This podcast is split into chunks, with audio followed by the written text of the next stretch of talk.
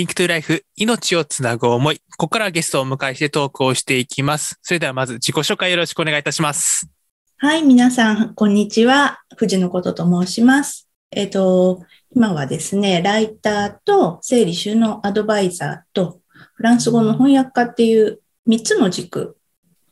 で、あの、仕事をしています。よろしくお願いします。よろしくお願いいたします。ということで、今回は藤野琴さんをお迎えしてトークをしていきます。はい、で、えっ、ー、と、先ほどね、自己紹介の中でもあったんですけども、まあ、最初、整理収納アドバイザー、片付けコラムニストということで、ブログの中にも書いてあったんですけども、他にもライターであったりとか、翻訳家であったりとか、まあ、先ほど出てきた整理収納アドバイザーとして様々な肩書きを持って活動されているということで、えー、今月はですね、まあ、あの、藤野琴さんを特集しようということでやっていきますので、よろしくお願いいたします。ということで、えっ、ー、と、3週にわたって、えっ、ー、と、お送りするんですけども、今週はライターとしての藤野琴さんを、えー、についてお話を伺っていけたらなと思っております。よろしくお願いいたします。はい、よろしくお願いします。まあ、普段からあの私とあの、まあ、いつも琴さんと呼ばせていただいてるんですけども、はい、はい、あのー、いわゆるオンラインサロンの中でちょっと活動をね、あの、させていただいておりまして、はい、実はこう、話はとかこうメッセージのやり取りはずっとしてるんですけど、こうやって対面でですね、このラジオっていう形で初めて話すので、お互い緊張しながら やってると思うので、そうね。多分、あの、オンラインサロンのメンバーが見ると、かなりなんか異様な雰囲気というか、なんか二人とも緊張してないみたいな 感じなんですけど、徐々にこう、あの、普段のトークだったりとか、話のペースに持っていけたらなと思っております。よろしくお願いします。ということで、今週はライターについての、えー、質問ということでお話を伺っていきます。まずはですね、えっ、ー、と、ライターのお仕事を本格的に始められたのはいつでしょうかということで伺っていきたいんですけども、コトさんもともと、えっ、ー、と、その、お仕事をライターとして始められたのは、本格的に始められたのはいつ頃からだったんでしょうか？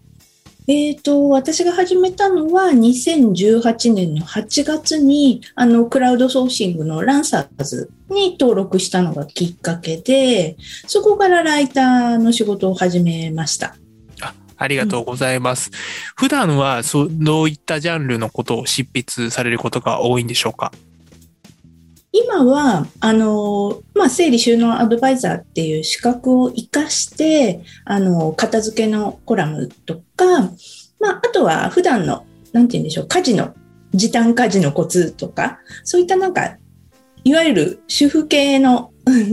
なんかお役立ち情報みたいな感じの記事を書いています。あとは、まあ、フランス語の翻訳もずっと長年やってきたんで、あの、フランス語に、学習についての記事っていうのも、えっと、書いてますね。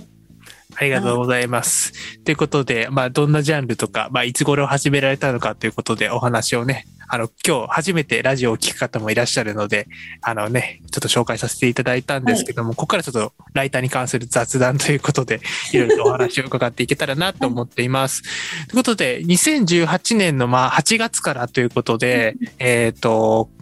ブログの方に書いてあって、僕も読ませていただいたんですけども、はい、それまでは普通に、いわゆる専業主婦とか、他のなんかお仕事とかされてたんですか？そうです。えっ、ー、と、もうほぼほぼ10年以上、うちの子供が今高校1年生なんですけど、小学校6年生の時に中学受験をしたので、まあ、それまでは子供のサポートっていうものが必要だったんですよ。なんで、まあ、ちょっとだけ翻訳を小学生の時やって本持ってたりしたんですけど、まあ、基本的にはもう主婦業に専念、子供がもう生まれる前ぐらい、妊娠中からなんで、まあ割と長いですね。うん、なので、まあそういった、まあ、まあ、育児とか、もう本当に家事みたいなのを長年経験された、まあ、ことを、まあ文章にして、ライターとして、まあ書いているって形でしょうか？そうですね。もう本当にこう今まで主婦としてやってきたこう経験っていうのがものすごく今あのライターとしての仕事に生かされていて、まあなんか専業主婦時代っていうのは、やっぱりなんかこう、ちょっと悶々としていたというか、まあなんかこの狭い世界で生きていくのかななんて思ってたんですけど、なんかその時に、こう、やっぱりまあまともとお話ししたりとかしていく上で、自分もなんだろう、少しずつこう、家事スキルみたいなものが、こう、あ上がっていって、こう、情報共有したりとか、そういったものっていうのが蓄積どんどんされた、そう、ものを今もう全部 アウトプットしてるみたいな感じで、うん、もうそ本当になんか専業主婦してたことがもう無駄じゃなかったなって今更ながらにそう当時は本当になんかもうちょっと自分にできることあるんじゃないかなって思ってたんだけどもうそういうことがあっての今なんだなっていうのは今になって、うん、思います。ありがとうございます。はいいや、本当にいろいろとお話を伺っていて、まあ、そもそも最初のきっかけは、まあ僕もオンラインサロンの中でラジオをやってたりするんですけども、そこで、まあ、いろいろと メッセージのやり取りから始まり いろんなイベントと、オンラインイベント等で、こう作業会に参加したりとかで、で、まあ話をしてたんですけども、いや、本当にもう、あのー、僕もあの自分で、えっ、ー、と、ことさんの記事とか見て、とか話を聞いたりとかして、まあ3週目の話にもなっていくんですけど、あまあ収納の話だったりとか、まあ本当に記事を見て自分も変えたところもあるので、すごく、まあ、ある意味第二の母というかですね もうお母さんと同い年ですからね。そうですね。そうなんです。実はっていう形でね、そういうところでも 共通点とか話があったりとかして、本当いろいろと伺っていたんですけども、で、いうことでいろいろとライターについてのお話を伺っているんですけども、ちょっとここで、えっ、ー、と、いろいろお話を伺っているんですけども、まあ、えっ、ー、と、3週ありますので、ちょっと、まずはですね、コトさんが、まあ、どういう曲が好きでとか、まあ、いわゆるちょっとプライベートなところも含めて、ちょっと一曲リクエストを聞いていただいて、コトさんってどういう人なのかなっていうのをね、あのー、ぜひぜひえー、皆さんに感じてもらったらいいかなと思っております。ということで、ちょっとリクエスト曲に、えー、移っていきたいと思うんですけども、なんでこの曲を選んだんでしょうか？あ、えっ、ー、とですね、私、ライターの、なんて言うんでしょう、ライティングって、なんか、なかなかこう、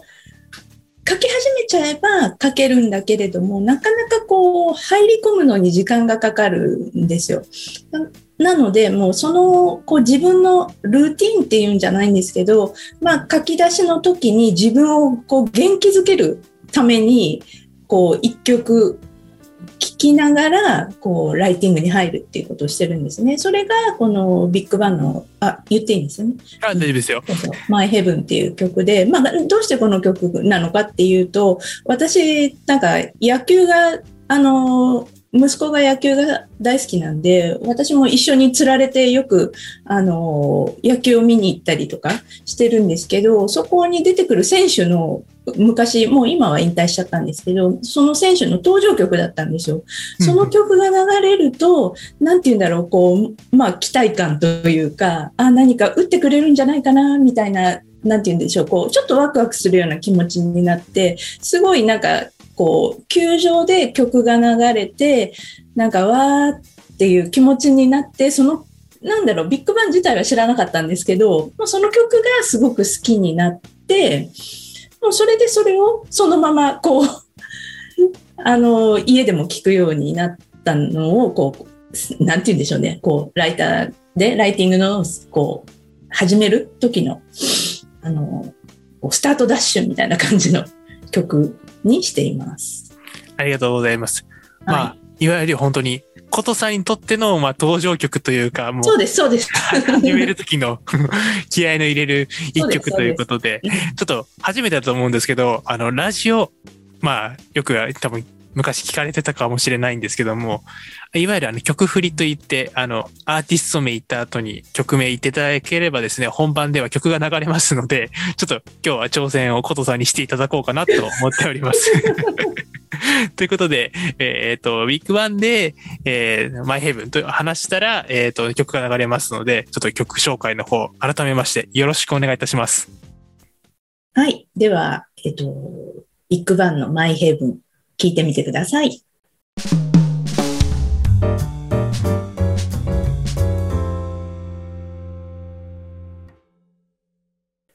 リンクトライフ命をつなぐ思い、えー、ビッグバングの、えー、マイヘブン聞いていただきました。ということで、ここからもコトさんにね、えー、出ていただきまして、ちょっといろいろとお話を伺っていけたらなと思っております。えー、後半はですね、えっ、ー、と、告知ということでですね、毎回、あのー、ゲストの方に今こういう活動してるよとか、なんか本とか出たらですね、えっ、と、ぜひ紹介していただこうと思って、ここのコーナーを設けてるんですけども、ちょっとコトさん、あの、僕ももう読んだは読んだんですけど、改めまして、あの、翻訳されました本の紹介をしていただければと思います。よろしくお願いいたします。はい。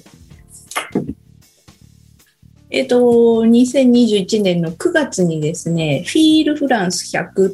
ていう言葉と写真で感じるフランスの暮らしとスタイルっていう本が出版されまして、その中にフランスの偉人の名言とか、あとフランスのことわざが出て、が登場してくるんですけれども、そこのですね、言葉の、100の言葉の部分を翻訳させていただいて、あの、出版された本。なんですけど、あ、これ見せて大丈夫ですか？大丈夫ですよ。すね、あありますよね。はい。なんでもうこれ、ここで、ここだけの話？あ、もう本当に1ヶ月ちょっとぐらいしか時間がなくて、と突貫ではないんですけど、まあ、かなりリサーチとかにも時間をかけて、うん、頑張って翻訳しました。ありがとうございます。はい。いや、本当僕も読ませていただいたんですけど、まあ僕もあの後で自分のノートをこうしてね、あの、ブログの方に載せておこうかなと思うんですけども、本当にね、いろんな、まあ、あの言葉があって、僕の中はまあ、ぜひ記事を読んでいただければと思うんですけど、はい、ちょっと一つね、やっぱり、こう、気になる、まあ、言葉もありまして、その他の言葉も良かったんですけど、うん、すごい、あの、僕、多分、ね、この番組聞いてくださってて、普段から僕のことを、まあ、結構知ってる方だったら、ああ、おかちんがね、選んだことはこれなのね、なんか納得だわっていう ことさんにも言っていただいたので、はい。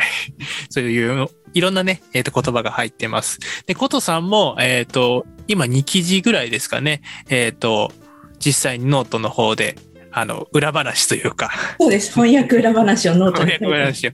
なんかこう、読んでいて、まあそうだよね。よ、なんか今、本とかでもいろんな本があって、あの、超訳とかっていうのもあったりするじゃないですか。うん、いわゆる本当に噛み砕いて、わかりやすい言葉で書くっていうのもあるけども、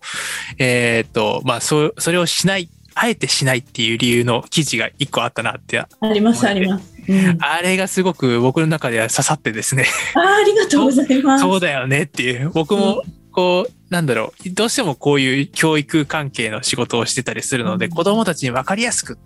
するっていうのもあったりするんですけど、でも分かりやすくしすぎて、結局自分で調べるとか、そういった能力がこう、育まれないと難しいなっていうか、自分の中でこう、頭の中で考えて、この言葉の意味って何なんだろうとか、その裏にある背景って何なんだろうみたいなのを考えることも大事だよなっていうのをすごく、あの記事を読んで思いましたので、うん、ぜひあの、リンク貼っときますので、皆さんもぜひ読んでいただければと思います。改めてあの、あの、紹介があったんですけども、えー、藤野琴さんが翻訳されたフィールフランス100ですね。こんな、ちょっと見づらいんですけど、はい。ね、YouTube 僕後ろも映っちゃうっていうね こんな感じでね、あの、フィールフランス100言葉と写真で感じフランスの暮らしとスタイルがですね、いろは出版より発売をされています。ね、ぜひね、あの、あなたの自分のぴったりのですね、言葉と写真を見つけてですね、フランスの、えー、暮らしだったり、スタイルについて感じていただければと思っております。よろしくお願いいたします。そしてもう一つですね、二つ目なんですけども、えっ、ー、と、収納アドバイザーということで、詳しい話はまた、えー、の、3週目の方でお伺っていきたらなと思ってるんですけども、今オンラインでちょっとサポートをしようということで、準備中ということでお話を伺ってるんですけども、どんな感じで動いてるんでしょうか？そうですね。なんか一つは、あの、1対1で、まあ個人のあの、片付けの悩みに、あの、なんか、こう、相談を受けて、こう、アドバイスさせていただくっていう形のものと、もう一つは、もう、オンラインサロン的なもので、まあ、これから始めるんですけれども、あの、何人か、こう、人数限定で、その中でこう自分で、その毎月テーマを決めて、今月はまあ例えば、えっ、と、キッチンのお片付け。次の月は、じゃあ洗面所みたいな感じで、こう場所ごとにテーマを決めて、みんなで片付けを頑張っていきましょうみたいな感じで、私がアドバイスをしつつ、こう、ライブ配信をして、なんて言うんでしょう、こう、片付け方のレクチャーをしてからみんなでこう片付けて片付けましたみたいな写真をあげたりは頑張りましたみたいななんかこうちょっとごく宇宙宇宙っていうんじゃないんですけどまあ人数多いとそういうのがね難しくなっちゃうのでまあ人数絞ってえっ、とみんなみんなでこう励まし合いながら片付けて、うん、行くサロンみたいなものを作りたいなっ